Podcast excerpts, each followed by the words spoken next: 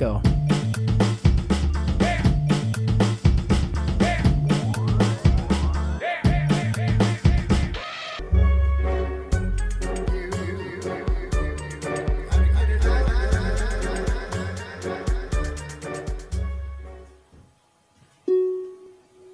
Então, bom dia,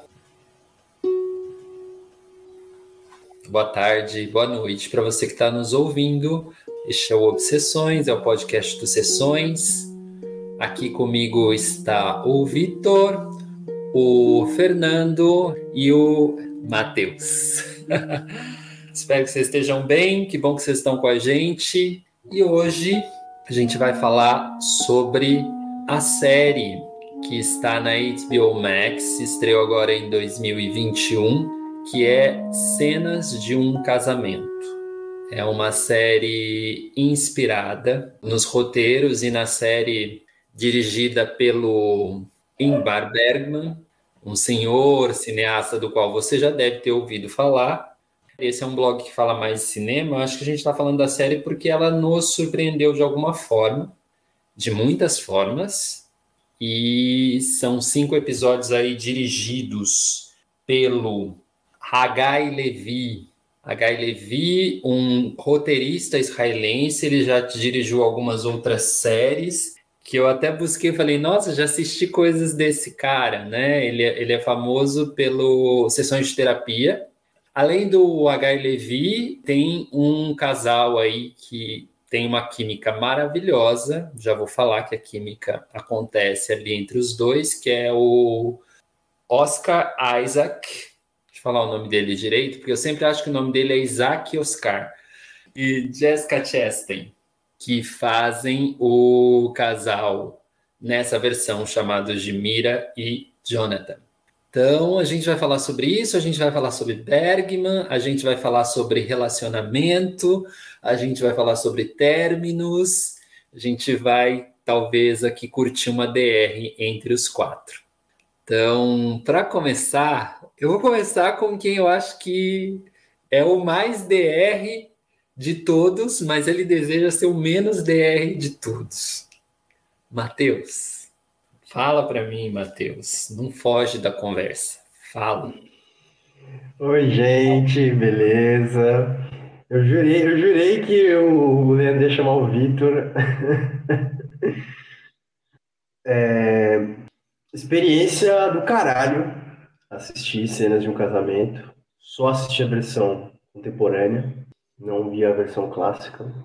Eu gosto muito de série e essa é uma série que ela tem é, elementos que nos prendem. Eu gosto muito disso, assim, de ficar fixado na narrativa e de entrar naquela atmosfera.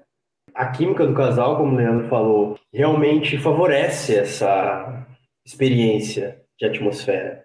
Chega uma hora, inclusive, que a gente parece que está de algum modo ali preso na narrativa, porque nós precisamos simplesmente é, saber o que vai acontecer na sequência. E é engraçado, porque não é uma urgência somente no sentido do fio condutor da narrativa. Mas é uma urgência emocional de entender como aqueles personagens vão responder às dinâmicas né, de linguagem, de, de, de os jogos, né, e as, é, vamos dizer, circunvoluções do desejo ali que aparecem, né? Porque as coisas são, assim, totalmente plasmadas no ambiente, cara. O próprio cenário nos remete a isso alguns elementos que eu acho que contribuem para essa tese, para essa ideia. Se você reparar no filme, na maioria, né, todos os episódios são eles discutindo, basicamente, né, é, mas toda vez que eles estão discutindo no ambiente interno, não é exclusivamente, né, um ambiente no qual se passa a série, né, tem vários outros ambientes, mas sempre que eles estão no ambiente interno, tá nevando lá fora. Em todos. Não sei se vocês separaram nisso, mas isso dá uma atmosfera de intimidade muito grande. Né? Você está está dentro da casa, você está no, no Domus, né? Num espaço assim privado, vamos dizer, né? Entre quatro paredes, no qual o casal faz ali, né? As suas performances é, linguísticas, inclusive, assim, né? Performances é, de oratória, né? E, e tem até um dado momento em que a personagem feminina, que é a Mira, né? Ela fala do sentimento de é, sufoco, né? De estar sufocada. E acho que essa é uma, uma das imagens mais sugestivas do que é a sensação, né, de você estar num relacionamento que você, é, sei lá, a pessoa não está satisfeita, é, ou a pessoa tem algum tipo de incômodo que não consegue ser resolvido ou não consegue ser é, externado.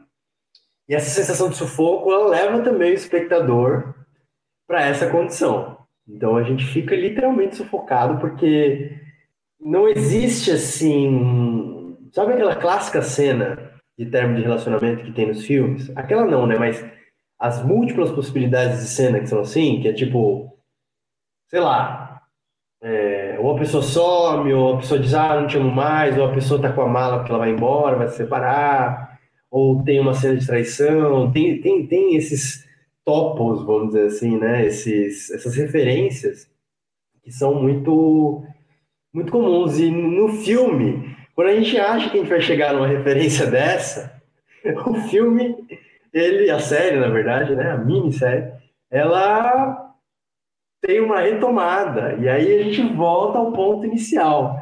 Basicamente, a série ela parece uma espécie de um diálogo socrático, assim, entre um casal, né? Porque é, eles ficam tentando um convencer o outro de uma certa condição, de um certo sentido e sentimento. E eu acho que ela tem um desfecho belíssimo. Diria assim que é uma obra muito, muito, muito massa, assim, uma produção invejável, em alguns aspectos até um pouco despretensiosa, assim, pelo menos soa, né? A gente sabe que tem bastante produção ali por trás, dá para perceber isso, mas não tem grandes vamos dizer assim, recursos narrativos, assim, coisas tão. Não tem nada tão inovador, né? Eu acho que a forma como, for, como os elementos foram somados é, na fotografia, na trilha sonora, na montagem, é, essa soma de elementos que foi colocada foi muito feliz.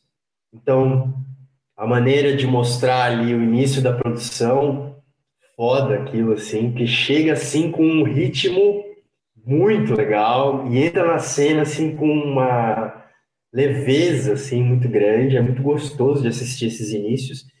E os finais também, que fecham com uma paisagem ali, fecham de um jeito também muito agradável, muito gostoso de ver, e que, aí finalizando, os, os episódios e cenas de um casamento remetem ao final do filme Histórias de um casamento da, da Netflix. Que é um final que acaba e aí você fica ali diante de uma imagem dinâmica, como se você estivesse ali observando mesmo uma rua, um ponto qualquer.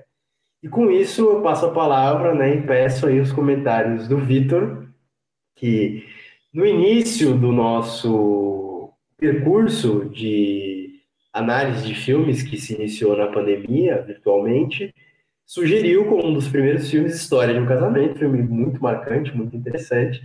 Então eu queria saber, Vitor, tem muitos pontos de ligação, você acha que, que, que é válida essa comparação? O Matheus ele começou lá em cima, né? Nossa senhora, ele meteu falou, top, falou muita coisa, meteu né? Sócrates. Coisa. Nossa. Cara, ele ele falou circunvolução, gente. Tipo, mano, isso daí já é colocar os também eu nem consegui escrever, acho que eu escrevi errado. Diálogo socrático e circunvolução no mesma fala, mano, fudeu. Caraca, o que, que eu vou falar?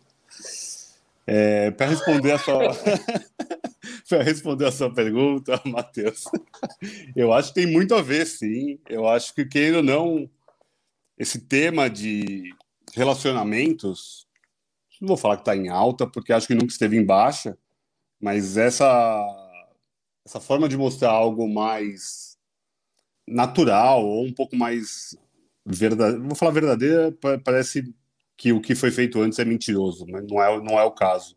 Mais carnal, mais vivo, mais possível, mais tocável, mais risível. E acho que isso tem muito mais a ver com a nossa geração. Por mais que eu acabei revendo a série filme do, do Bergman, que é uma série com seis capítulos, não cinco igual essa, é, e foi feito um filme aglutinando a série, né, de alguma forma.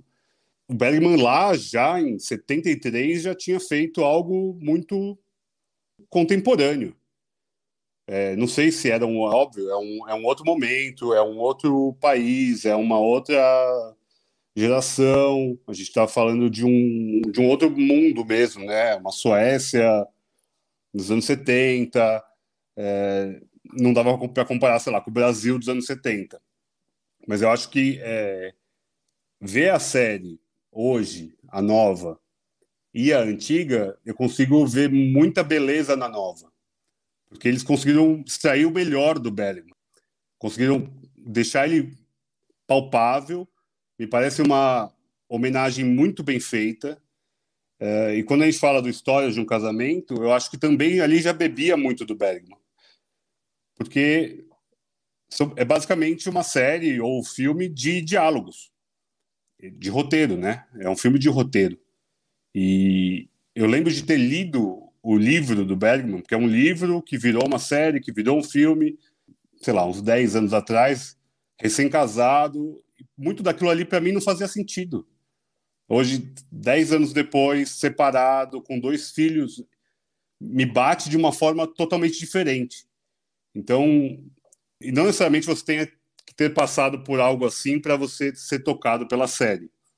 Igual o Leandro e o Matheus não se separaram, tem uma vida de relacionamentos longos, felizes, bem. Eu também tive esse meu momento, só que por alguns outros entraves acabei chegando em cenas como das cenas de um casamento. Então é muito visceral ver aquilo. Se ver na tela é muito visceral, é muito tocante. É... Vocês estão rindo pra caramba. O que aconteceu, gente? Eu me perdi até. Não, tá vendo, tô ouvindo o seu testemunho, tá? Tá emocionante. legal. Vocês, estão, vocês estão rindo da minha cara. Eu falei, nossa, tô falando alguma merda. Continua, continua falando. Continua, continua falando aí. Uh, o que acho que foi mais tocante é se ver na tela, para mim, pelo menos. Foi algo bem impactante porque eu me vi não só no Jonathan, mas eu me vi também na Mira, é, em comportamentos.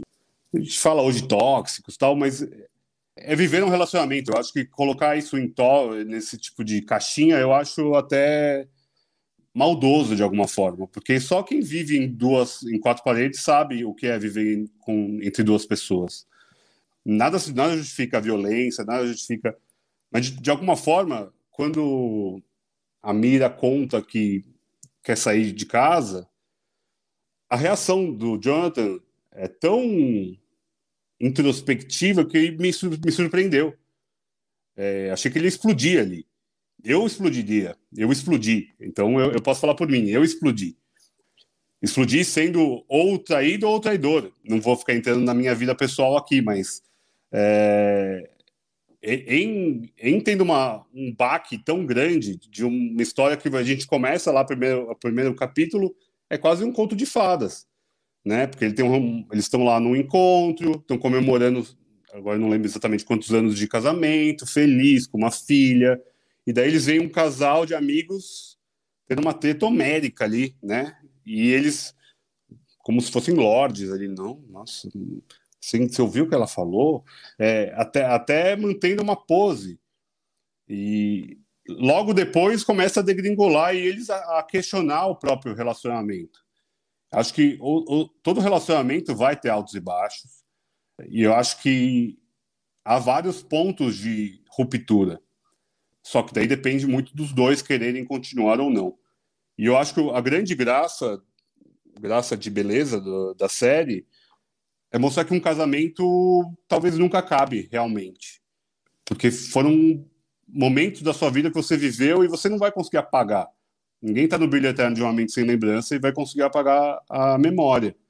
A gente vai continuar com essas memórias fisicamente, emocionalmente, para evoluir ou involuir. Daí depende muito de cada um. Tem, tem, é como a pessoa vai recepcionar essa, esse baque da ruptura. Porque eu não, eu não acho impossível a pessoa amar duas pessoas ao mesmo tempo. Eu não acho impossível você amar e odiar num, em questão de um estalo. É, eu não acho impossível você ter essa ambiguidade né, de sentimentos, que vai do selvagem, de quero explorar o mundo, mas eu quero voltar para minha casa e ter meu aconchego. E a série em si, ela não julga nenhum dos dois. Pelo menos eu não consegui julgar nenhum dos dois. Tipo, a culpa é dela, a culpa é dele. Por mais que aqui mostre muito a ação da Mira, como sendo a que traiu, a que achou um novo relacionamento fora do casamento, eu não consigo nem julgar ela. E não é porque ah, ele é um machista, escroto, babaca é, como pode até ser em algum momento ali. E isso me surpreendeu muito, porque o filme do Bergman é o contrário, né? É ele que sai de casa.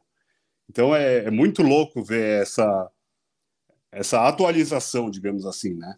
A gente tem aqui uma inversão de papel muito claro do que é imposto na sociedade. Ele fica em casa, ele cuida da filha, ela é uma baita de uma empresária, um CEO de uma empresa de tecnologia. É uma coisa que do Bergman não caberia, lá nos anos 70. Então, acho tão bem feita essa construção, baseado na atualidade, no feminismo, é, na busca de, qualidade, de vida igual, de um pai presente com a filha. Então, tudo isso acaba me tocando de alguma forma, porque eu sou um pai presente, eu sou um pai que estou sempre próximo, eu fui um marido que fui bom, fui ruim, eu, eu, tive uma esposa que também teve atitudes que não foram boas, outras muito boas. Então, acho que a vivência fez eu, ver essa série com uma ternura, por mais dura que seja. É, acho muito porrada. Mas é, eu me enxergo e consigo, como se fosse me abraçar de alguma forma. Então, acho que a série me traz essa, essa emoção. Fernandinho, sem querer que entrar bonito, em pormenores. Que bonito, Vitor, que bonito. Vocês me desconcentraram na risada, mas, Fernandinho, que nós que passamos por uma que separação. Emocionou. Como você viu a série, meu amigo? Mano, é difícil falar agora. Não tenho muito o que acrescentar depois que vocês falaram, não, velho. Acho que todos os pontos mais importantes vocês já trouxeram, assim. O Bergman tem outro sentido para mim depois do Cenas de um Casamento. Persona, eu assisti, depois a gente comentou, e depois a gente chegou a tocar em algum momento no nome do Bergman em Persona de novo. E até hoje eu não sei se eu entendi Persona. Creio que não. Mas cenas de um casamento eu entendi em, em todos os seus minutos, assim. Porque ali eu tenho uma experiência, né? Passei por isso, assim. Acho lindo tudo isso que vocês disseram. A série é linda, super vale a pena. É uma série bem adulta, né? Uma série difícil, complexa. Eu fiquei também oscilando entre os personagens. No comecinho eu achei que o Jonathan era meio escroto. Eu tive a impressão de que, meu, esse cara deve oprimir essa menina, porque ela não conseguia falar na entrevista. Eu não sei se ela completava um raciocínio naquela entrevista com a psicóloga, né? Eu não, não, não cheguei a perceber se ela terminava um raciocínio, mas ele olhava para ela, ah, não, tudo bem, né, amor? Tudo, tudo massa entre a gente, né? E eu falava, cara, tem uma coisa muito errada aí. Eu acho que a coisa já estava ruim dali, na minha opinião, assim. Eu já senti merda ali. Porque nada pode ser tão bom assim. Ou só um cara, só uma parte achar tão boa assim, né? Então eu vi, eu não sei, eu já comecei, de saída eu já achei que tinha um tumor dentro da relação, assim que em algum momento ia gangrenar, gangrenar e ia dar ruim. Uma das coisas que mais ficaram para mim dessa série é uma certa ressignificação. Ressignificação em que sentido? Uh, quando a gente termina um relacionamento, a impressão que a gente fica para nós e para a sociedade de forma geral é que houve um fracasso ali. Ah, acabou. Tipo, ah, que pena. Não deu certo, né? Tipo assim, essa frase é muito louca. Não deu certo. E ali, no Cenas de um Casamento, fica claro que, tipo, meu, deu certo do jeito que tinha que dar certo, tá ligado? Deu certo do jeito que cada um em suas complexidades subjetivas vão ressignificar a relação. Até porque, vamos falar a verdade, uma relação muito feliz também não deve ser tão feliz no fundo, eu acho. Uma vida de Doriana, cara, uma família Doriana, mano, deve ser uma família bem bosta. Deve ser uma família bem 17, bem Bolsonaro, tá ligado? Então, é um negócio meio assim. Talvez seja melhor ser assim mesmo, porque se não tem que dar certo, que dê do jeito que tem que dar, que, que, que é possível dar. E eu acho que é muito feliz isso, assim, na série, porque ela traz isso. Para mim, me pegou muito isso. É, falei, nossa, é possível, né, ter uma boa relação. E eu acho que também isso é amor. E eu acho que isso é amor em, no mais alto nível, assim. Saca? O significado mais profundo de amor. Que o amor talvez não seja essa questão de tipo, ah, eu amo você, vou casar com você, vou ficar a minha vida inteira com você. Que bosta, né? Tipo, mas talvez o amor seja. Eu não me lembro o nome do livro, vou até fazer uma digressão. Permitam-me uma digressão. É... Como é que era o nome? As. As alguma coisa da menina má, as, as aventuras da menina má, as travessuras da menina má. Você lembra, vocês lembram desse livro? Tem esse livro, As Travessuras da Menina Má. A personagem é uma menina tresloucada, que ela é revolucionária na década de 70, vira reaça na década de 80, e depois vai para, sei lá, vira da informática na década de 90, ela vai mudando e ela pega um cara sempre de tempos em tempos. E ela pega geral, na real. Ela não pega só o cara. E como ela roda o mundo em geral e roda pegando geral, dá a impressão que, tipo, mano, ela não ama o cara. E no final ela morre com o cara, tá ligado? O cara vê ela morrer porque ela desenvolve uma doença e tal. E ela fala, velho, na verdade, a única pessoa que eu amei no fundo, no fundo, foi você. Tanto que eu tô aqui com você agora, você foi a pessoa mais importante da minha vida, e de boa, fiquei com a geral mesmo. Tá Meio que isso, assim, sabe? A vida dá uma, vi dá uma volta enorme, talvez para explicar pra gente que o amor em mais alto nível não seja essa coisa de família doriana, é, uma casa, uma propriedade, uma tradição e uma família, sabe isso? Sim, entende o que eu quero dizer? Uh, acho que é muito feliz nisso. Isso daí me chamou muita atenção. Eu fiquei muito impressionado pela qualidade de que isso poderia terminar desse jeito. Isso, aí o Bergman me ganhou. Uma outra coisa que eu gostei muito também é que se eu pudesse, em uma outra vida, voltar como ator, eu gostaria de interpretar essa peça no teatro, porque eu acho que é super cabe. Porque só as falas, assim, elas, meu, te levam para um, um buraco filosófico que você fala, mano, que pergunta difícil, que pergunta pesada. Uma frase, tipo assim, assina o contrato, tô, aqui os contratos, o contrato tá aqui, assina. Mano, aquilo dá um giro, ganha uma dimensão, tá ligado? De separação, do divórcio. Então eu acho que esses elementos, assim, pularam no primeiro momento para mim. E você, Lê, fala sobre o que você achou desse negócio. Acho que acabei falando demais. Não, Fê, nunca fala demais, né?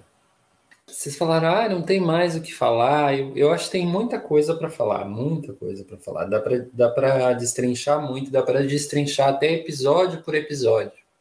Mas tentando organizar aqui o raciocínio, é assim, me chamou algumas coisas me chamaram a atenção na fala do Matheus.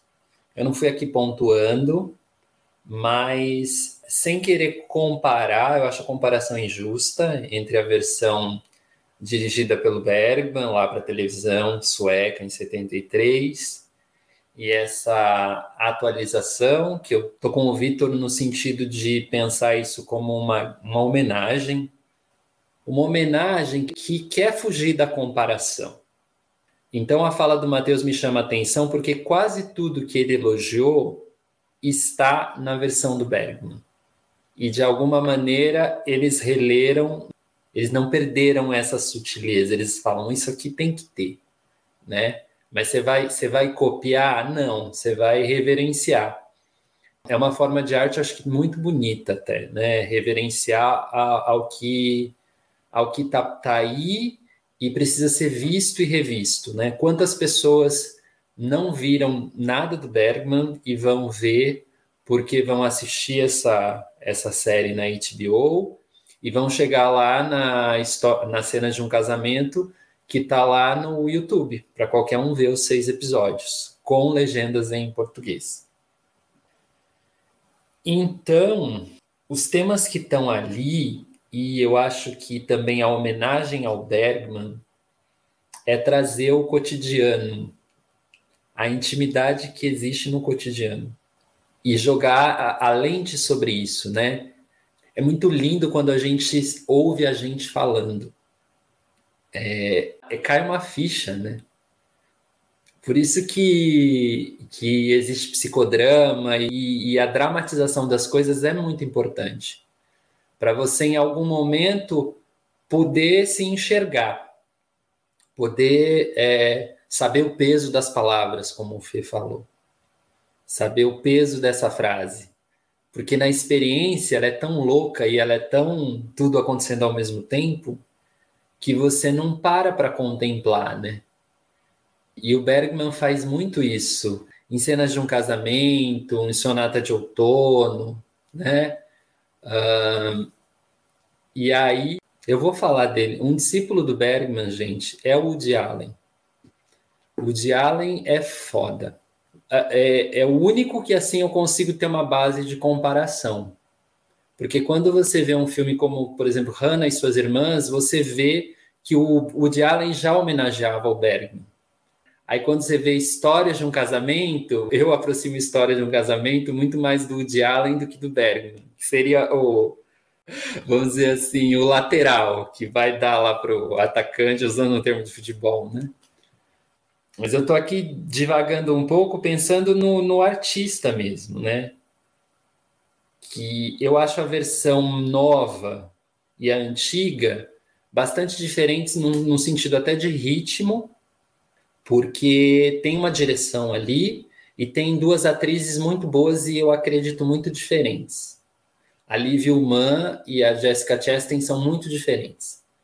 Sem, sem querer comparar, mas, por exemplo, a, a Liv Ullmann, ela você, para assim no, no rosto dela, é o close-up que você precisa para dizer tudo. É, é ela. A, a, Jessica Chastain, você vê que é um outro processo. E eu achei muito inteligente essa maneira de dirigir, né?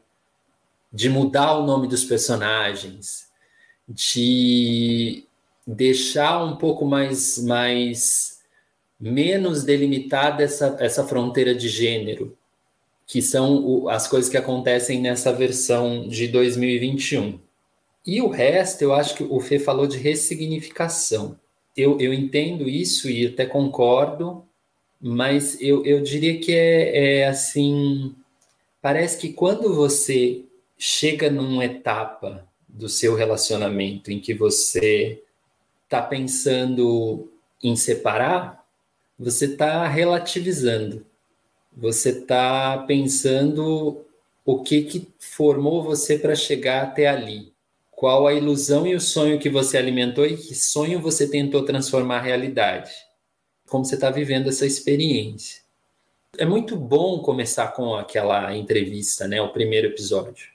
Porque, puxa vida, ela está fazendo essas perguntas e por que eu não me fiz essas perguntas até hoje, né? Precisou uma, uma pesquisadora vir e bagunça toda a ordem. Por que, que ele está falando essas coisas com essa segurança e eu talvez não tenha tanta segurança? É, eu só sei que eu sou mãe de uma menina. Isso é muito forte ela falar isso. O que você é? Eu sou uma mãe, né? Uma mãe que também é, tem a questão ali do feminino muito forte, porque tem a experiência de ser mãe e a experiência de negar ser mãe, que vai mais para frente, que também é, é, é, bem pesada no filme. E são duas cenas maravilhosas nas duas versões, o, o fechamento desse episódio, né? Do, que, nossa, é muito bonito. Uma emoção que nós aqui, quatro homens, a gente nunca vai se aproximar, né? E o Bergman parece que deixa você lá, né? Estou falando do Bergman porque os, o roteiro é do Bergman, as falas são muito parecidas, né? Tem, tem coisas que precisaram ser ditas nas duas versões. E a porcaria da, da angústia. A angústia que tá ali o tempo todo, o tempo todo, porque os dois querem, sabe assim, essa coisa de querer ser feliz, de perseguir a felicidade o tempo todo e a dificuldade que é isso a dificuldade que é ter paz, a dificuldade que é sofrer um pouco menos, né? a dificuldade que é entender os seus processos, a dificuldade que é caminhar junto, a dificuldade que é encontrar de novo o amor da sua vida numa outra situação, num outro acordo. Isso é foda. Isso é muito difícil às vezes nem é o amor da sua vida, você teve um relacionamento com aquela pessoa e você encontra ela numa situação que não é a situação de relacionamento e nenhum dos dois sabe como se portar, aquilo fica estranho, não encaixa no corpo. E isso gera muitas vezes uma tensão sexual, uma coisa que você não sabe para onde vai caminhar e pode caminhar para um instinto assim muito muito até uma coisa primitiva, que você não sabe de onde vai sair, você não sabe de onde vai parar aquilo. Então, esse episódio que é o, o iletrados, né, os ignorantes, os analfabetos, porque em amor não tem jeito, a gente é ignorante, acho que a gente sempre vai ser.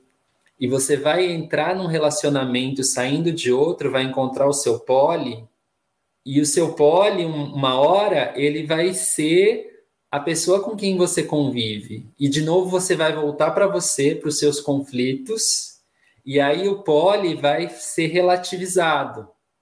As atitudes do pole, porque você já não alimenta mais aquela ilusão de ter um relacionamento, né? Você está vivendo um relacionamento. É...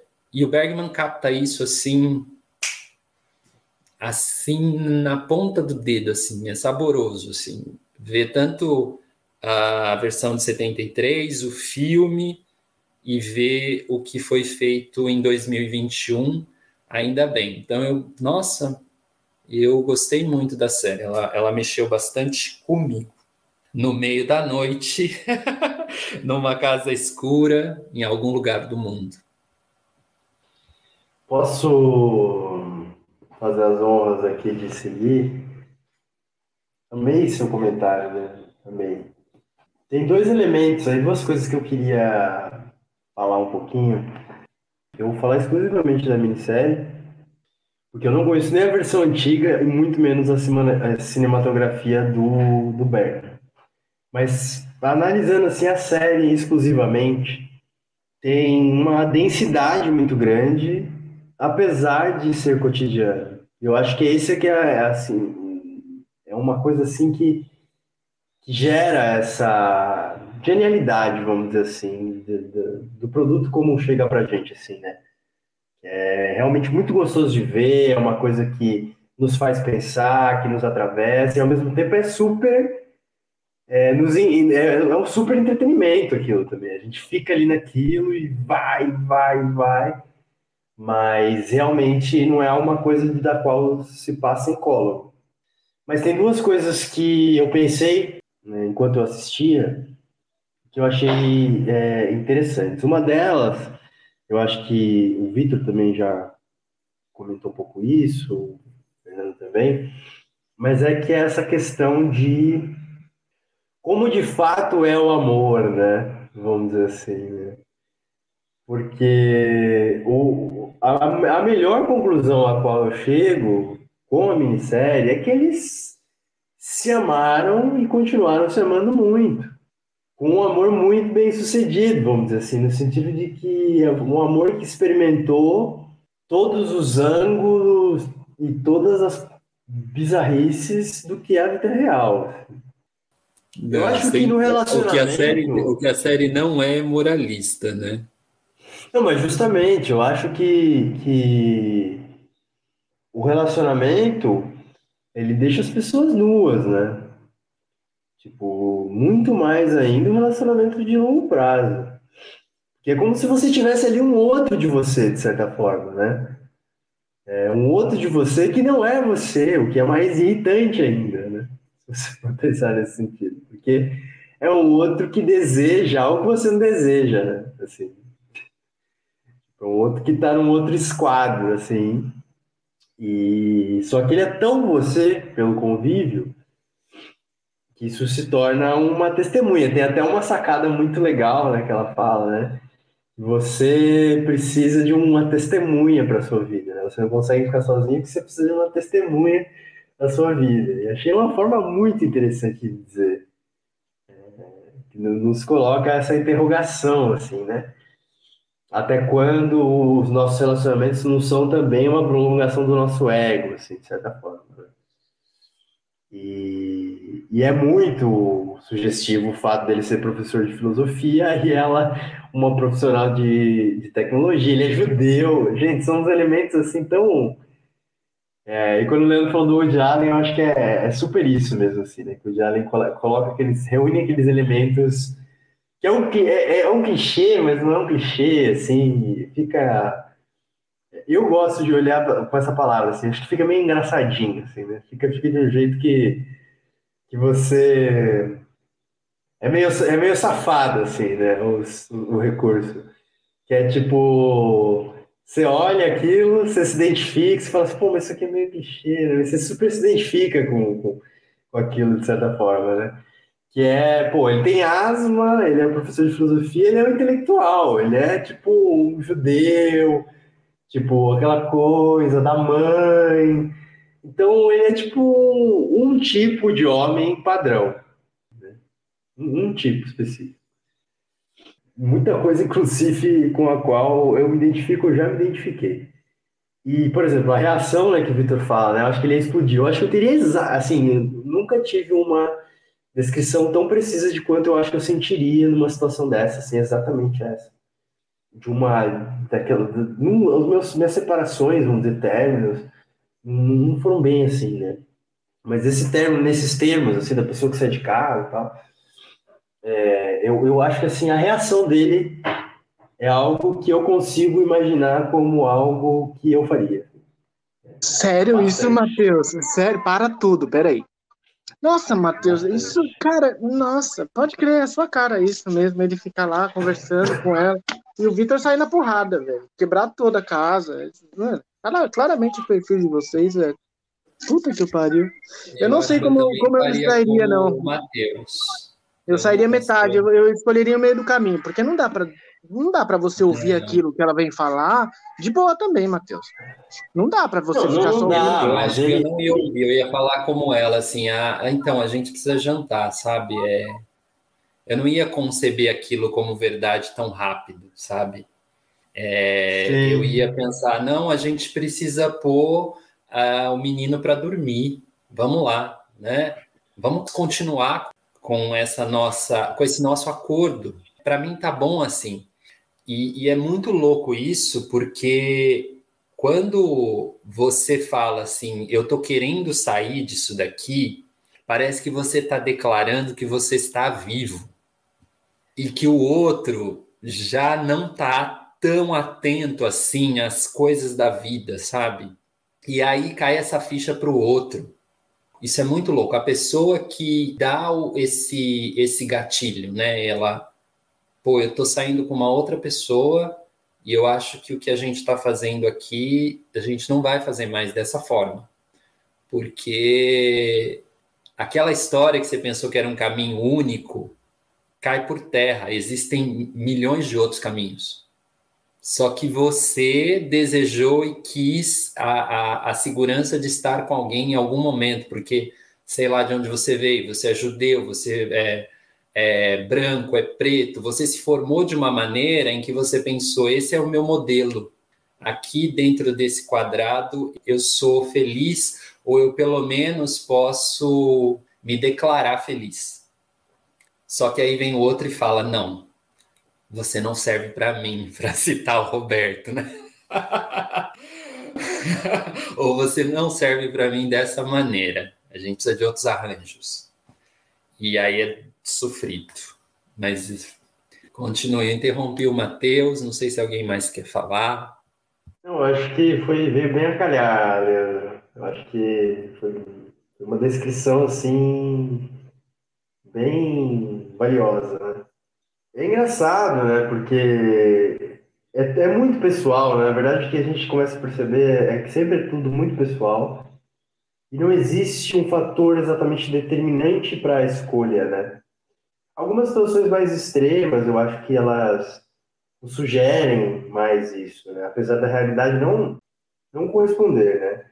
Algumas situações mais extremas, sei lá, de violência, de manipulação, enfim, entre outras questões assim mais complicadas, né? Mas mesmo assim, né, muita, as pessoas continuam em relacionamentos tóxicos, elas mesmas são tóxicas, as outras são tóxicas.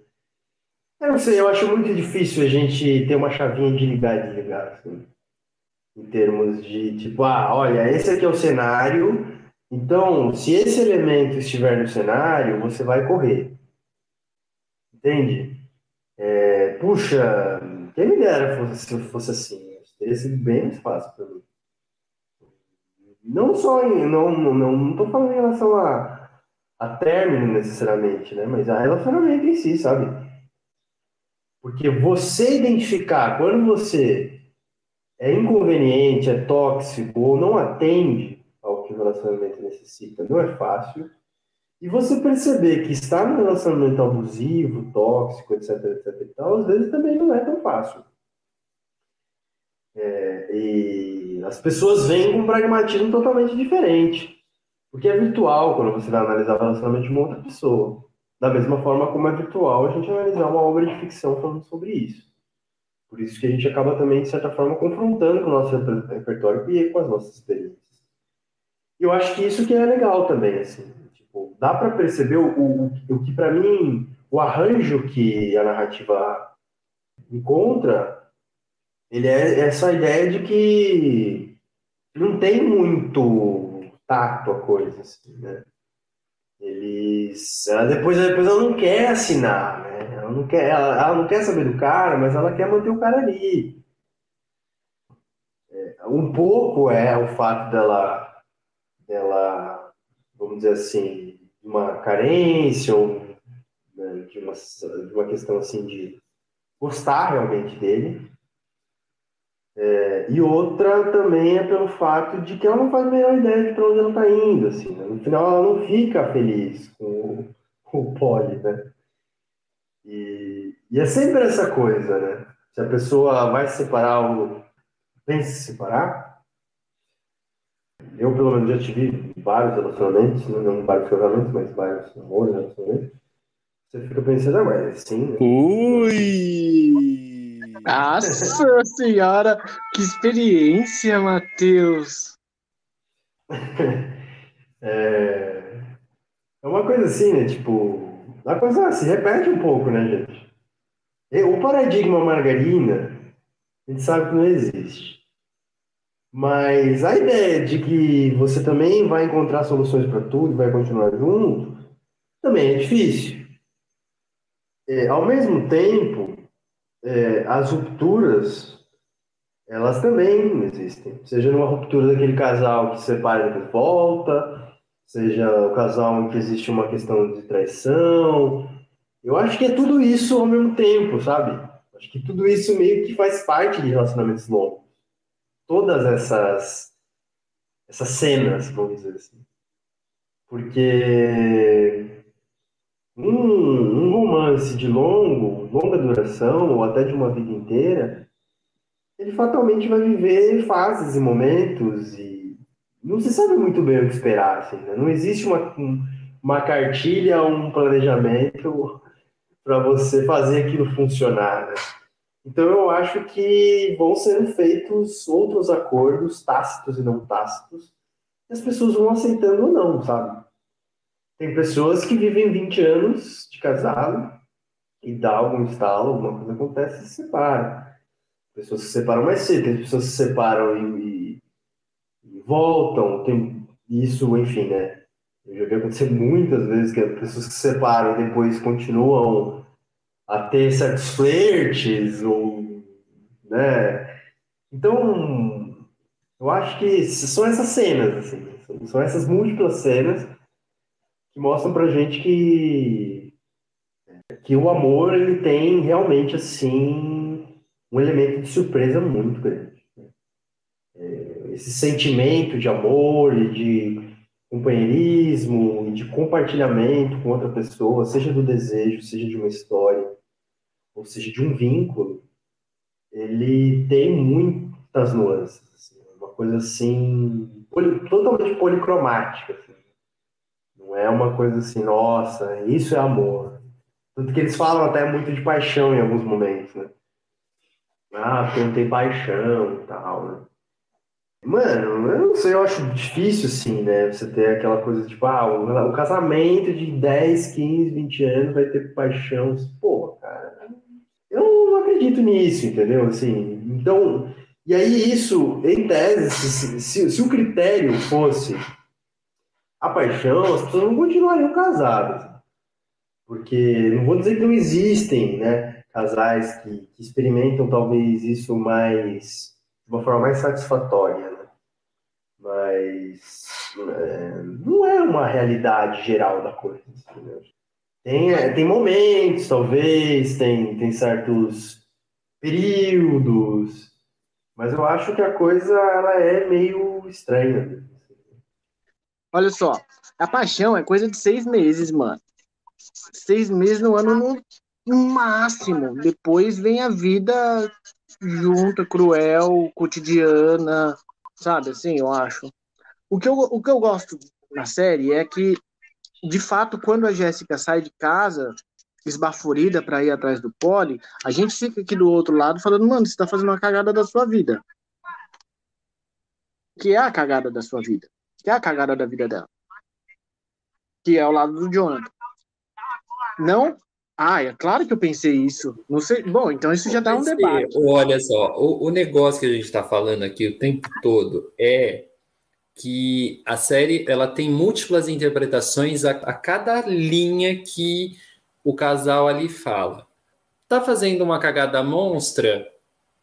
Não, não sei, não sei. Discordo, discordo totalmente. Nada é no óbvio. Primeiro, cara, quando ela sai de casa ali e o Jonathan fala, velho, a intenção dele é falar, velho, você tá fazendo uma merda. E eu concordo com ele, porque ele tá fazendo uma merda. Mas está mesmo, no final das contas, porque, tipo assim, ela saiu, depois quebrou a cara, depois quis voltar, aí ele já tinha superado ela.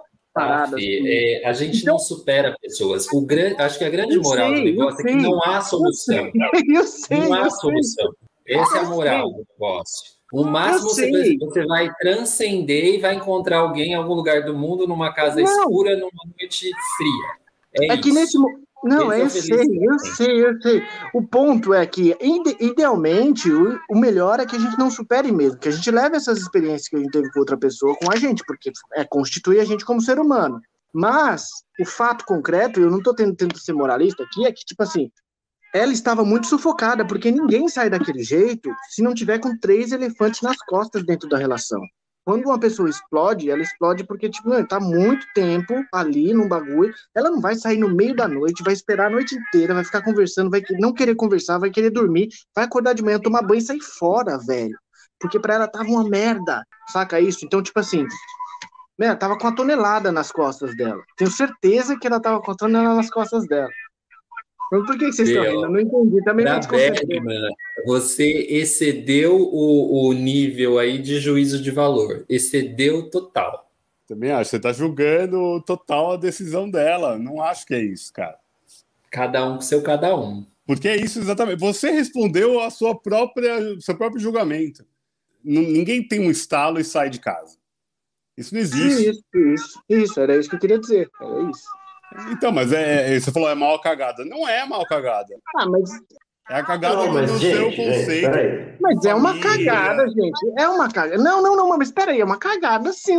É uma cagada. E essa cagada não é construída de um dia pra noite. Essa cagada é uma cagada de relacionamento. Porque a relacionamento. cagada não é ela sair, a cagada é o relacionamento. É uma bosta. Isso, é exato. Isso. É isso que eu queria dizer.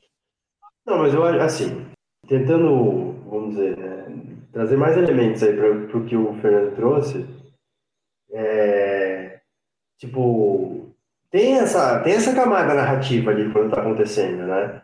tem o, um, um pouco de absurdo na coisa, assim, né? Tipo, a gente percebe o que fica perceptível é que, tipo assim, ela quer sair porque se ela não sair ali, ela tem medo de não conseguir mais. Então ela quer sair a todo custo. Ela quer vazar, quer ir embora, né? Então, isso a gente percebe que ela vai até, assim, ela faz qualquer coisa por aquilo. Então por isso que soa, de certa forma, como se ela estivesse fazendo uma coisa meio fora do eixo. Só que às vezes talvez não tenha muito como fazer, assim, né? Eu, eu nunca vivi um término dessa forma. Sim. E é, o Matheus tá passando perfume agora, muito bem, Matheus. Fica cheiroso para Jessica Chastain. deixa, de, deixa eu dar um pitaco. A gente assina um contrato de casamento, que é um contrato, a gente tem a ideia de seguir e aceitar e, e cumprir o nosso contrato. É, ninguém se casa para assinar um divórcio. É, acho que isso é, é um consenso, né?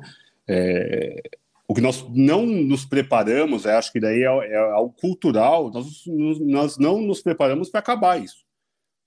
Que um contrato se encerra em algum momento. O grande problema é a gente aceitar esse, essa possibilidade. A gente nunca pensa nessa possibilidade como se fosse. A gente nunca pensa na morte. Como que eu vou ficar pensando? Acaba sendo uma morte dessa lógica de construção de dois viram um, que é uma bobagem. No, no meu consentimento também, se você gosta de ser dois, ser um, é, e é feliz assim, ótimo, mas eu não acredito nessa lógica. É, o nome do, do, né, do outro homem ser poli, eu acho que já faz, já dá um, um spoiler dessa lógica da monogamia e da poligamia. Muito bom, Vitor. Jamais eu teria visto 80 vezes e teria chegado a essa conclusão. Agora o papo adensou mesmo. Agora adensou. Porque, eu pensei assim, que era só por referência à primeira, né? grega, né? A, a sueca chamava Paula. Porque é, na, na versão do Bergman, eu falei, Polly. É a Marianne e o jo Johan, né? E a Paula é a mulher que fica com o Johan. Polly muitos. Polly muitos. E, e é essa lógica, a gente não está preparado, a nossa sociedade ou a nossa cabeça, a gente, na nossa, sei lá, até o próprio o Jonathan, ele sendo judeu, ele jamais vai pensar num poliamor. Não estou nem querendo cair nessa, nessa lógica e falar sobre outras possibilidades de relacionamento, porque a gente está falando de um relacionamento de dois aqui. Mas a, a Mira, ela tem essa, essa lógica de sair de casa porque esgotou. Quando um casal chega ao ponto de fazer é, terapia de casal, é que são muitos nós para duas pessoas. Sentar na frente de um terceiro para você falar sobre a vida de dois, eu acho que é ótimo. Eu não estou julgando a psicologia, pelo contrário, eu acho que é super útil. Porém, para você tomar uma atitude para chegar nesse ponto, realmente são muitas amarrações que já estão frouxas. Para você reconstruir isso é um trabalho. E é um trabalho árduo. E as pessoas, as pessoas, ou acho que a sociedade atual é tão imediatista que a gente não consegue pensar em reconstruir o que já foi. É, a gente vai olhar para frente. Então, a chance da Mira era tentar ser feliz. Ela só queria isso. Por isso que eu não acho que é uma cagada, eu acho que é plausível. É, pode ter sido errado a forma, mas eu acho que é, o intuito é, é justo, justificado, é interessante. Por mais que buscar essa felicidade o tempo todo é utópico, mas a gente vive dessa utopia a todo momento. Ninguém acorda e fala, nossa, hoje meu dia eu quero que seja uma merda. Ninguém pensa isso. A não ser uma pessoa absolutamente deprimida, é, que já está é, num processo depressivo mesmo, que precisa não de um psicólogo, de um psiquiatra. É, mas não é o, ali, é o caso, eu acho. Eu acho que ela só precisava sair. Porque para uma mulher, uma mãe, falar foda-se minha filha, é porque realmente está fora do, do suportável. Por isso que eu não acho que é uma cagada, Fê. Eu acho que é talvez até uma possibilidade de continuar viva. Acho que a, a sensação que me deu da atitude dela é: se eu ficar aqui, eu vou, entre aspas, continuar morta. Ela já não sentia mais o calor da vida, talvez. Fala aí, Lê. Queria mudar um pouquinho assim o rumo do papo e eu queria perguntar assim para cada um de vocês se tem algum momento ou alguma frase, algum diálogo que para vocês fica assim muito marcante dentro da, da série. Ah, eu estava falando, eu vou então já falar que era algo que eu ia falar mesmo, é... porque eu fiz terapia de casal. Para mim, é, essa é uma cena marcante, mas a outra cena que também é muito marcante é a cena do sofá, que devido às proporções eu aconteceu muito próximo é, disso comigo também. E é realmente algo da, dessa lógica da, do tesão acumulado, de uma pressão, de um, uma busca por sentido, com uma busca de fuga. Então é, é uma ambiguidade tão grande ali que só uma pulsão sexual talvez fosse possível mesmo para liberar aqueles fantasmas de alguma forma. Acho que aquela cena é muito impactante, além de ser um casal belíssimo na tela, né? Eles têm ali um, um balangandã ali. E aquilo para mim é marcante, porque tem que ser nesse sofá, tem que ser nessa casa, tem que ser nesse momento nós dois juntos, tá nevando lá fora, igual o Matheus falou. Acho que aquilo ali é muito decretado fim. E vocês, meninos? Eu vou falar uma frase mais despretensiosa e tosca, assim, porque tem muitas para me marcaram e algumas delas eu já tinha falado anteriormente. Mas eu vou falar uma que eu achei tragicômica, assim, que é. Então, explica para Eva, acho que é Eva o nome da filha, né? Agora, a mamãe deu para outro cara e agora ela precisa escolher entre jazz e balé. eu achei assim é super de mau gosto, é super para cutucar, mas é uma síntese estranha de acontecimentos que, de certa forma, também deixa de ser verdade, vamos dizer assim, né? É, porque é naquela, é naquele episódio em que ela foi demitida, e aí ela não sabe muito bem como vai ficar a vida financeira dela, e ela vem com todo aquele papo. Então, eu acho que isso sintetizou muita coisa também, assim, e chamou atenção, porque ele dificilmente consegue ser tão rude assim com ela. Né? Ele é mais manipulador, no sentido de uma persuasão, do que rude, exatamente. E ela é rude pra caralho, assim, né? ela é mais direta, assim. Há quem prefira essa super sinceridade, assim, né? Ela fala, não desejo mais você, eu não quero você, com você era horrível. E o mais curioso é que ela tá lá, né? Assim, vamos dizer assim, tá sempre lá, de certa forma. Ela sempre volta em algum momento. Mas isso, isso me marcou bastante. Tem uma fala que eu gosto muito, que eu, se eu não me engano, mas eu não vou saber reproduzir ela em, em ipsis literis, assim. No último capítulo, inclusive, ela, a Jéssica chega e fala: Eu acho que eu sempre vou amar você. Assim. Da minha forma complexa, conturbada. E ele fala a mesma coisa. Eu acho que isso sintetiza tudo. Porque eu acho que é isso que é o amor, assim, em última instância, aquela ressignificação. E acho que isso não precisa ser só com uma pessoa, pode ser com várias, com poli pessoas. Mas assim, todas as relações mais significativas que a gente tem na vida, entendeu? Não é só um grande amor que existe na vida, talvez eles poderiam ter. Acho que no caso do. Bom, por ser só os, do... só os dois ali, né? Acho que é claro que um é o amor da vida do outro. E acabou daquele jeito que acabou. Mas acho que essa frase sintetiza muito a ideia da de a ideia de não existir fracasso numa relação quando existem duas pessoas. Entende? Que eu estava falando logo no começo da minha fala. E aí, Landry, e você? Tem duas coisas que me perturbam muito. E eu não sei se eu também faria isso. Que uma é quando ela conta para ele sobre o Polly, né? Que ela tá saindo com outro cara que não é de hoje. E ele insiste para ver a foto dele, do cara no celular. Nossa, aquilo é, é, é demais para mim. Eu não sei onde me pega assim, mas, mas pega. Peraí, Lê, antes de só para te cortar um pouquinho, é porque essa, essa, esse momento me lembrou muito o Closer. Sim. Exatamente o closer, quando ele fala é, como é que vocês, como é que vocês transaram, vocês transaram aqui no sofá tal. Aí ela fala, por que você quer saber? Ele fala, porque eu sou um homem da caverna, porra. Quero que saber que a gente tudo. deseja saber, né? É, eu, na moral, eu acho que eu também faria, tá? Eu o acho que, que eu também faria. Eu não sei por quê. Eu não sei por quê. Mas porque, mano, eu preciso ter uma base de comparação, tá ligado? Porque, tipo, o que, que ela tá fazendo? Porque, mano, não pode ser, tá ligado? Tô aqui ah, no tem... mercado há muito tempo. Tem, tem, uma, tem uma, uma base, uma, assim, sem querer, é, mas já fazendo isso, mas tem uma, uma explicação freudiana, né?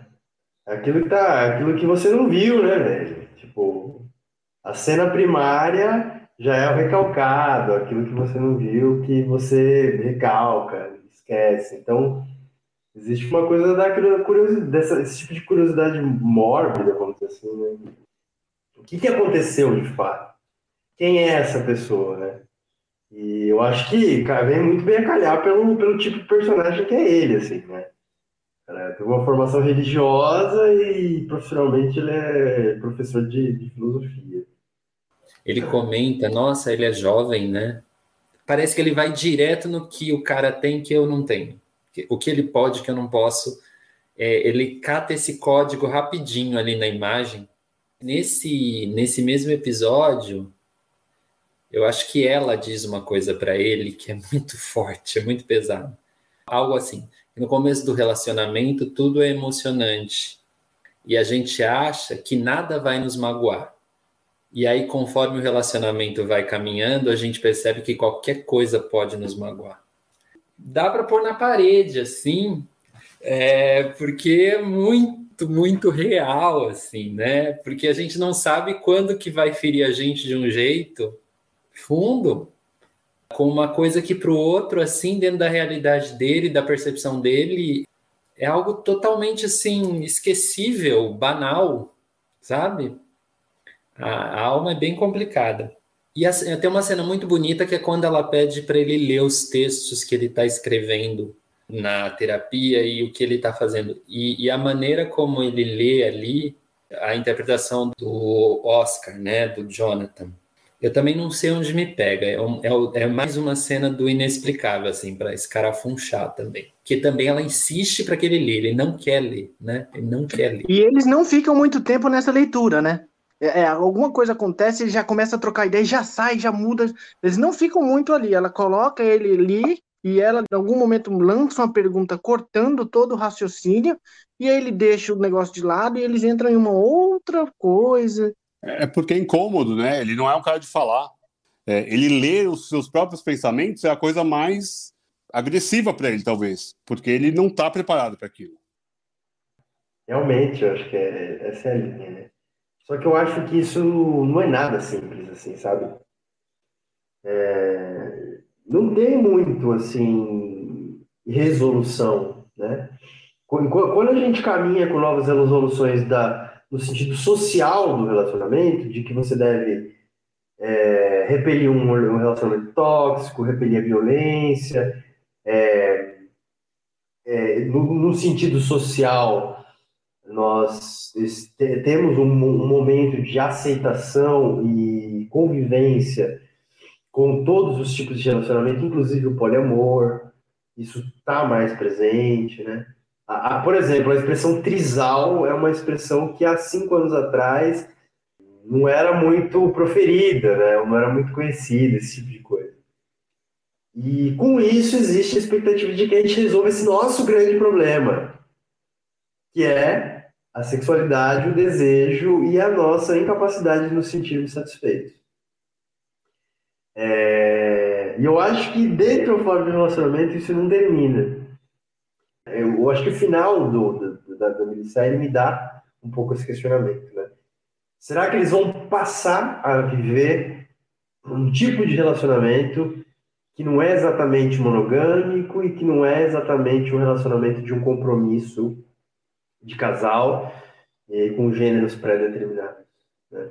Será que é isso que, que, que vai ser dali para frente? Eu acho que é um traço, claro, bem contemporâneo que traz ali esse final e ao mesmo tempo é, ele é um traço que mostra a nossa indeterminação enquanto capacidade de viver a vida a dois ou viver a vida num romance ou de conviver com o nosso próprio desejo. O Matheus ele foi num lugar tão não, merece uma salva de palmas, uma salva de palmas. Ele terminou de forma. Ele terminou, meu, uma, uma aula, assim, sabe? E com isso, Mateus, eu queria puxar o top da semana, porque eu acho que já é o momento, né? A gente é, tem, né? É, é o momento, Matheus. Mas antes de, de, de acabar, eu tenho uma estrofe para ler para vocês sobre o último capítulo. Posso lê-la? Declamar? Pode, vai, pode o que é que eu posso contra o encanto desse amor que eu nego tanto, evito tanto, e que, no entanto, volta sempre a enfeitiçar, com os seus mesmos tristes, velhos fatos, que num álbum de retratos eu teimo em colecionar. Essa é a, é a música cantada na, no último capítulo, Tom e Chico, é, cantado pela Martina da Silva, em português, em bom som, naquele quarto bonito, né? Aquele quarto, iluminados, com bolinhas, com luzes de Natal, parece. É, que música, né? Que colocação ali. Isso o Bergman não pensou, hein? Arrasou, Vitor, arrasou. Toda a trilha sonora é maravilhosa e esse final agora, você falando, me veio. Obrigado. Apresenta aí então o nosso top, Lê. Ah, diante de tudo isso, chegou a hora das nossas indicações da semana. E o top dessa semana é Até que a Vida nos Separe. É, inspirados em cenas de um casamento, em toda essa questão de separação, discussão da separação, processo de separação, etapas, redescobertas, transcendências, por que não? A gente vai para o top e eu acho que eu vou começar com o Fernando. Não, gente, não... não, olha, tá bom, eu posso ir, eu posso ir, não tem muita coisa então, não, cara. Top três filmes até que a vida nos separe. Gente, olha só, uma explicação aqui. Eu tô de férias com meu filho na praia é, e não consegui pesquisar esse tema essa semana. No entanto, para não passar em branco, eu separei aqui um filme que eu já até citei aqui antes, que é Closer. Mas é, é isso, é o que eu tenho para hoje. Você peço desculpas aí para os ouvintes, para os nossos acompanhantes, nossos assinantes, nossos patrocinadores, mas é, enfim, é isso. Eu sou pai eu estou com o meu filho e isso a Globo não mostra. Tá bom? Closer. Fica a dica. Vitor, por favor, três filmes. Até que a vida nos separe. É, Fernandinho, Leandro. Tem tanto filme bom sobre esse tema que eu tentei abrir o leque para não só sobre divórcio, mas acabei ficando preso nisso. Então eu vou falar alguns, sem falar alguns que a gente já comentou, tá? Depois a gente pode falar sobre isso. Vou falar de História de um Casamento, que a gente já citou aqui. Eu acho que é um filmaço. Acho que talvez seja um dos melhores filmes originais Netflix ali, que é do selo Netflix. Eu acho muito bom, muito bom mesmo. É um roteiro muito bem feito. As atuações da Scarlett e do Adam também são ótimas não sei se o mesmo nível do que a gente viu aqui do Oscar e da, da Jessica, que eu acho que vai muito na, na mesma onda, por mais que o Lê já explicou aqui, quem não ouviu, é, ou quem está ouvindo só o top, vale a pena ouvir sobre Woody Allen. Eu vou falar de um iraniano, que não é aquele que a gente já comentou. Vou falar de O Passado, também do Asghar Farhadi, é, que já conta uma história já de um término já e já um pós, exatamente no momento de assinatura da, do divórcio. O Asghar Farhadi ele tem uma capacidade de falar de temas humanos que eu acho brilhante. Eu acho um dos grandes realizadores atuais. Acho um diretor incrível. Ele faz o Irã ser do mundo todo. Eu acho muito impactante. Eu vou trazer um brasileiro para tentar sempre trazer um filme brasileiro, acho que é importante a gente trazer, que é As Melhores Coisas do Mundo, da Lais Bodansky, que conta. É uma história de adolescente, né, na escola, mas tem um relacionamento ali que está no fim, do Zé Carlos Machado com a. Como que é o nome daquela atriz? Que ela é ótima, que ela joga ovos na parede. Putz, esqueci o nome dela. Mas já já eu lembro. Uma cena incrível, inclusive, e ele acaba assumindo. Não é, Denise Fraga? Denise Fraga, perfeito, Má. E eles acabam se separando porque o pai, o pai se assume gay. E aí é, um, é, é até um, um momento de problematização ou de aceitação dos filhos ali. Então fiquei com a história de um casamento, passado e as melhores coisas do mundo. Queremos te ouvir, Matheus. Quais são seus filmes? Legal, legal. Tema bom pra caramba, cara. É, eu optei por filmes menores aí, filmes pequenos, despretensiosos. Aliás, os três estão disponíveis na Netflix. O primeiro é um filme de 2019 que se chama Pelas Ruas de Paris, que é um filme que conta a história de um casal ali, é naquele mesmo lance ali de fluxos de consciência e debate ali, DR. Eles vão discutindo no meio da rua. Ele tem alguns elementos meio psicodélicos, tem é bonito de ver e é, e é legal, assim, porque a gente consegue realmente sentir o que os personagens estão sentindo. Puta, cara, é um filme que não teve muita repercussão, inclusive no MDB, por exemplo, a nota dele tá bem baixa, 4.6, mas é um filme que eu gostei bastante de ver, assim, é um filme que eu veria novamente, inclusive. O segundo filme, filme também que adorei, assim, por também falar de outro tipo de separação. Ele tem uma situação de separação conjugal, mas ele fala de uma separação de terra natal, ou um desterro também, de certa forma, assim. Porque é, é o filme A Cidade Onde Envelheço, de 2016. É, é um filme português, se eu não me engano, é, ou uma produção Brasil-Portugal, que na verdade conta a história de duas moças portuguesas que vivem em Belo Horizonte. Na verdade, uma delas vive em Belo Horizonte e há, há um bom tempo, e aí ela recebe a amiga que vem de Portugal. E o terceiro é um filme também que, putz, esse aqui eu vi na sequência de Pelas Ruas, do, é, Pelas Ruas de Paris que acho bem legal também, é com um ator que eu gosto muito, que fez o, o, o filme de Breaking Bad, né? aquele loirinho, ah, Jess Plemons. E o filme se chama Other People. E é um filme que está no Netflix e conta a história de um humorista que faz stand-up. E ele é gay e ele precisa voltar para a cidade natal, que é uma cidade pequena nos Estados Unidos, para ajudar a mãe a enfrentar a situação de uma doença terminal. Então existe essa situação da separação familiar, no sentido de que a mãe vai morrer, e ele também está enfrentando uma, uma separação, uma, uma estranha separação. Então esses são os meus três filhos. Muito bom, Matheus. Surpreendentemente bom. Tem muito filme que me veio assim. Então eu quis fazer uma linha de diversificar as indicações. O primeiro é um filme assim muito visto dos anos 90, que é Dormindo com o Inimigo, com a Julia Roberts, né?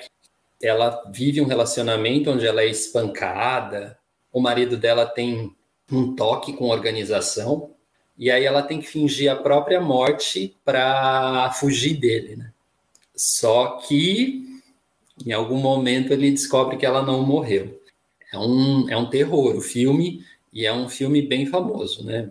Vale, vale a pena rever. O segundo é Alegre Divorciada. Ele é de 34, portanto ele é preto e branco, né? Primeiro filme colorido é o Mágico de Oz, que é de 39. E esse filme é o seguinte: é uma mulher que está tentando se divorciar do marido em Londres, anos 30. E o marido não quer dar o divórcio, mas é uma comédia, é uma comédia musical. E aí ela conhece um dançarino, um cara que vai, enfim, conduzir a vida dela ali, vai ser um novo amor. Tem números musicais muito bonitos ali, muito singelos. Tem os do preto e branco de uma maneira incrível. Essa semana eu olhei, esse filme está no YouTube, legendado em português. Você vê ali o, o cinema começando, sabe? Já era o Fred Astaire, mas ele ainda ia ser mais Fred Astaire mais para frente. E você começa a ver essa coisa de química do casal. Ele e a Ginger Rogers são, assim, um dos casais mais emblemáticos do cinema de todos os tempos. Então vale a pena olhar. E o terceiro, para trazer um cabeçudo, é do Pasolini. Pasolini, baseado na tragédia do Eurípides, Medeia, estrelando Maria Callas muito bem filmado e, e, faz a gente resgatar essa coisa da vingança, que também é bem possível, né? O recalque, o ressentimento que fica depois, no caso de uma relação em que você foi o tempo todo usado, enganado, né?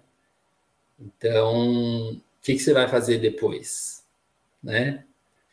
Eu quero vingança. Para Essas mim, foram as respostas.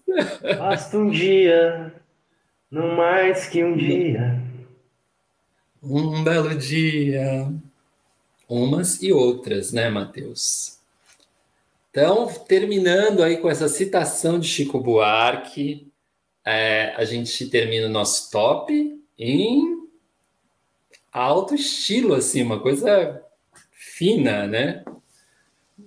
Olê, vale a pena lembrar que no nosso oitavo episódio a gente falou sobre A Separação, que é um filme sobre separação, né? É, que acho que também é legal quem não ouviu voltar lá. Lá no nosso oitavo episódio falamos de A Separação e o julgamento de Viviane Amsalem também, que são do tema de separação. Tá citado, tá feita a referência. Se você ouviu esse episódio, também ouça os outros. Enfim, mais alguma coisa, meninos? Mais indicações, mais citações, menções honrosas? Não, eu queria só falar uma coisa, cara. Vocês não comentaram isso, eu vou trazer agora já que tá acabando mesmo, ninguém vai ouvir até aqui. Mas o Oscar tem uma bunda massa. Vocês viram o tamanho da bunda? Não, desculpa, na moral, queria só trazer esse dado, porque foi um não, bagulho é que chamou demais, muito minha é atenção, demais. mano. Eu achei aquela acho, bunda mano. uma das bundas mais bonitas que eu já vi, porque é grande, bonita, tá ligado? queria deixar registrado aqui, mano, que raba ele tem. Valeu. De acordo. Muito bem, com esse com esse desabafo a gente termina agora como assim? A gente bota a mão no joelho, dá uma baixadinha, não sei. Vai, vai descendo gostoso. Ou seja, terminamos aqui o nosso podcast. Muito obrigado para você que ficou até aqui. Eu sou o Leandro, quem falou aqui foi o Matheus, o Fernando, o Vitor. Bom, beijos, grandes abraços. Tchau.